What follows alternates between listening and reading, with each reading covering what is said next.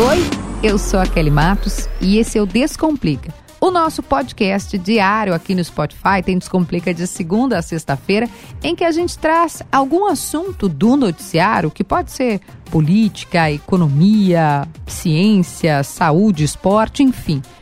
A regra é fazer de um jeito fácil para todo mundo entender. Descomplicado mesmo. Aqui não tem complicação, tem explicação.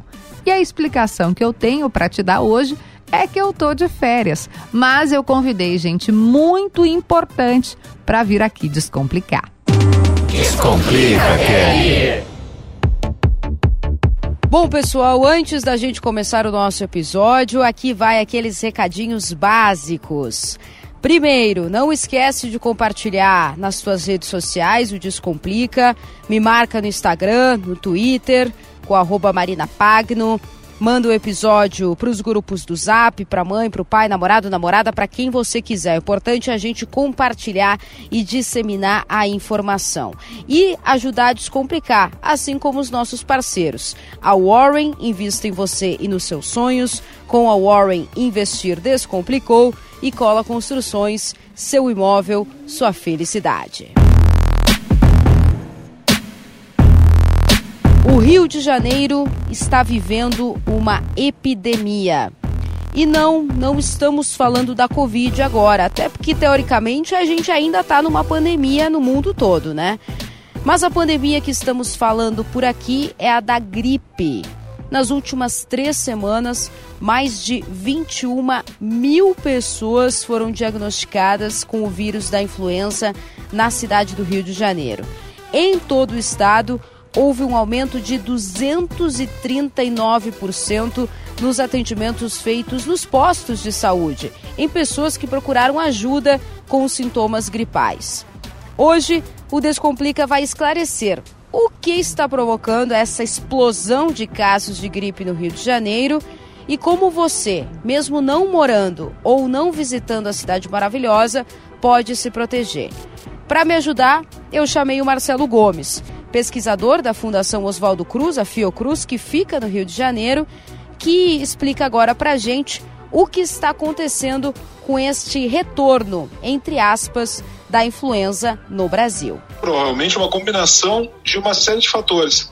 Né, desse ano em particular, que é um, a nossa, o nosso relaxamento, né, a, a baixada de guarda, né, a diminuição generalizada em relação aos cuidados né, associados à transmissão da Covid, seja por parte das autoridades, seja pela população, né?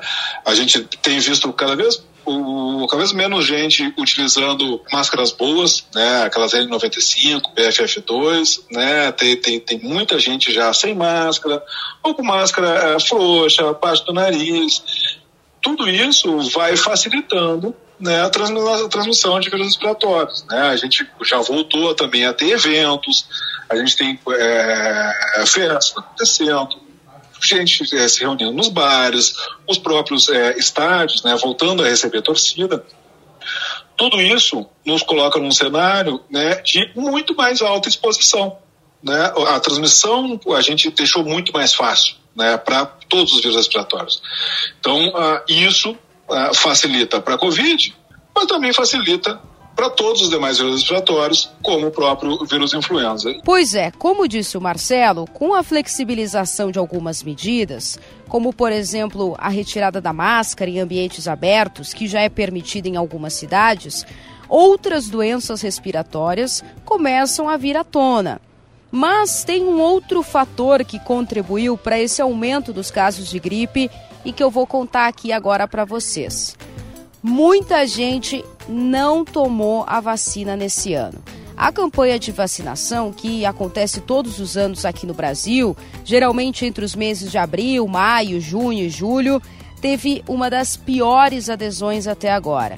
Isso porque o pessoal ficou muito focado em tomar a vacina da Covid-19, o que está tudo bem, mas acabou deixando de lado a da influenza. Quem me ajuda a explicar esse movimento é o Juarez Cunha, presidente da Sociedade Brasileira de Imunizações. Olha, Marina, já era uh, um alerta que estava sendo colocado por várias sociedades científicas, inclusive eh, pela nossa, pela Sociedade Brasileira de Imunizações. O que, que nós observamos durante o ano de 2020, primeiro ano da pandemia?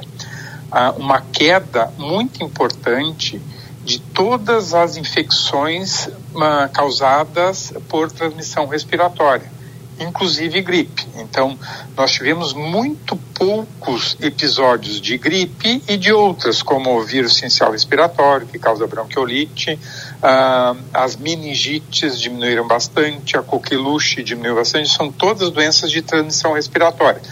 Isso ah, demonstra que as medidas que foram tomadas no primeiro ano da pandemia ah, as medidas chamadas não farmacológicas ajudavam a combater não só a Covid, mas todas as outras infecções de transmissão respiratória. E claro que um dos grandes também motivos dessa queda é a suspensão das aulas das escolas durante o ano de 2020. O que, que se esperava? Ah, junto com a flexibilização que todas essas doenças de transmissão respiratória iriam retornar né? ah, e pegar uma população não protegida. Então, o que está acontecendo de baixa cobertura vacinal da campanha da gripe, que foi observada apesar de todo o estímulo e, de, e apesar de toda a prorrogação que se deu para as pessoas utilizarem a vacina, não se conseguiu atingir as metas, tanto que em algum momento até foi liberado para quem quisesse fazer, né? Porque primeiro a gente tinha aqueles grupos prioritários que são os grupos que sofrem mais pela gripe, são, eram é, elencados lá 80 milhões de pessoas para poderem fazer a vacina da gripe.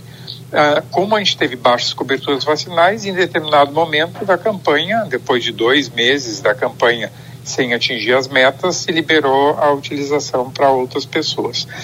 Mesmo assim, as coberturas não foram atingidas e muita gente, tanto que tu vê, ainda tem vacina disponível no Brasil. Significa que não se utilizou todas as vacinas que a gente tinha.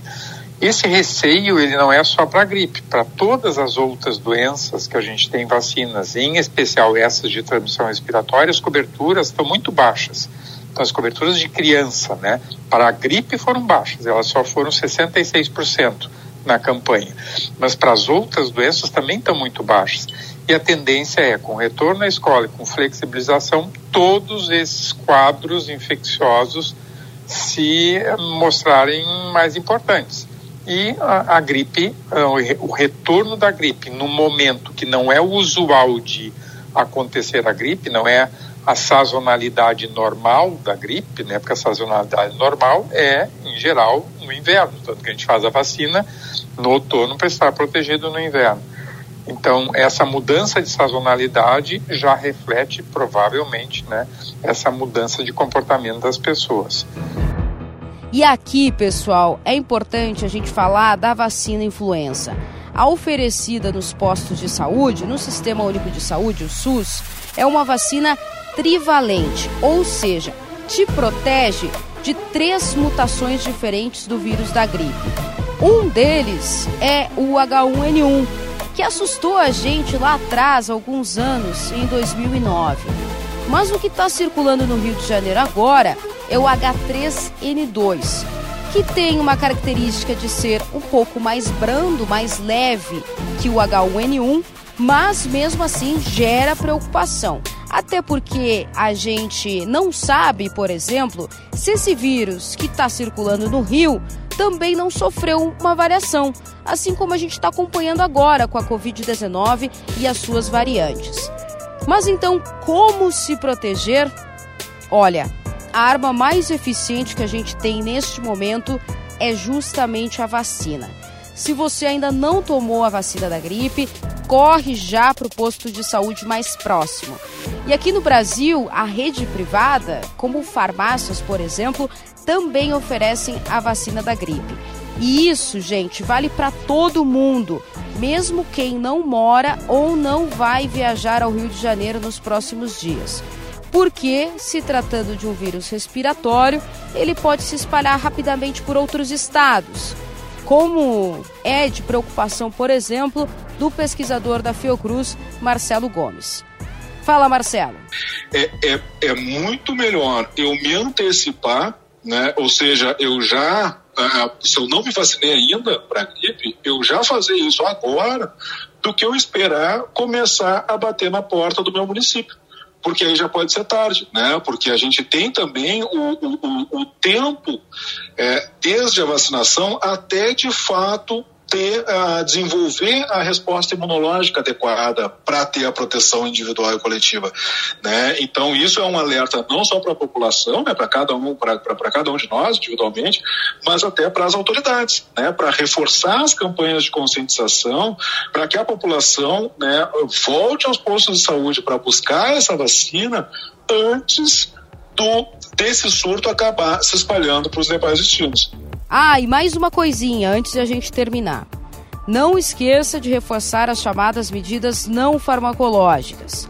O uso da máscara, a higienização das mãos, manter os ambientes abertos e ventilados, tudo ajuda, tanto para a Covid quanto para a gripe. E nós finalizamos esse episódio com uma dica, e hoje a minha dica é de livro. Copo Vazio, escrito pela brasileira Natália Timmerman, que conta a história de mulheres que foram abandonadas por seus amores. Um termo hoje que é bem conhecido principalmente nas redes sociais como ghosting. Vale a pena conferir, até porque a nossa dica final é para Warren. Invista em você e nos seus sonhos. Com a Warren, investir descomplicou e cola construções, seu imóvel, sua felicidade. O episódio de hoje fica por aqui, mas amanhã a gente volta com tudo. Até mais.